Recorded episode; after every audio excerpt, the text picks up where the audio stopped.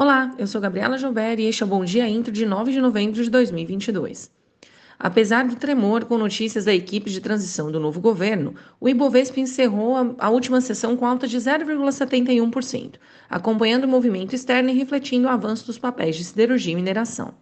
Lá fora, os resultados corporativos e cenário eleitoral nos Estados Unidos, que aponta para uma base de maioria republicana, proporcionaram mais um dia de alta para as bolsas. O câmbio fechou com queda de 0,56%, enquanto o DXY recuou 0,47%. Para hoje, atenção para vendas ao varejo aqui no Brasil, CPI na China e gestão no mercado frente ao resultado eleitoral dos Estados Unidos. Veremos também um dia agitado para a temporada de resultados, com balanço do Banco do Brasil, Eletrobras, Natura e outras empresas. Falando em Estados Unidos, o mercado acompanha hoje os resultados das eleições de meio de mandato, os quais devem levar alguns dias ainda para a conclusão. As pesquisas apontavam mudança, trazendo maioria republicana ao Congresso, o que historicamente é mais favorável ao mercado financeiro quando há um democrata na Casa Branca. Uma bancada republicana deverá trazer limitações aos gastos do governo, contribuindo para o controle mais eficaz da inflação, mas também trazendo desafios para aprovação ao teto de gastos para o próximo ano. Na Ásia, as bolsas caem após dados de PPI da China avançarem 0,9% mês a mês, acima do recuo de 1,5% esperado pelo consenso, apesar da queda anual de 1,3%. Os novos surtos de Covid e demanda interna mais fraca seguem no radar.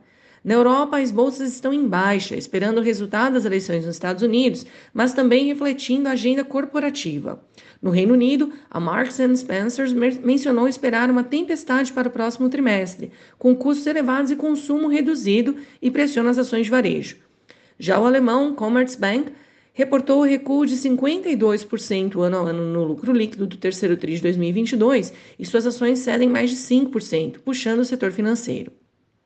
Aqui no Brasil, a PEC da transição segue gerando certo desconforto e deve ser definida hoje pelo presidente eleito Lula, que se reúne com demais esferas do governo. A agenda de balanço segue robusta, com Banco do Brasil e Eletrobras e mais algumas outras empresas. Saberemos também vendas ao varejo. Na abertura, o índice DXY cai, juros estão mistos e os futuros têm leve alta. Petróleo recua. O mercado local deve acompanhar eleições nos Estados Unidos, mas principalmente a evolução da PEC da transição aqui e os seus impactos na economia. Temporada de balanço também deve movimentar o índice local. Pessoal, este foi o Bom Dia Inter de hoje. Tenham todos uma ótima quarta-feira e até amanhã.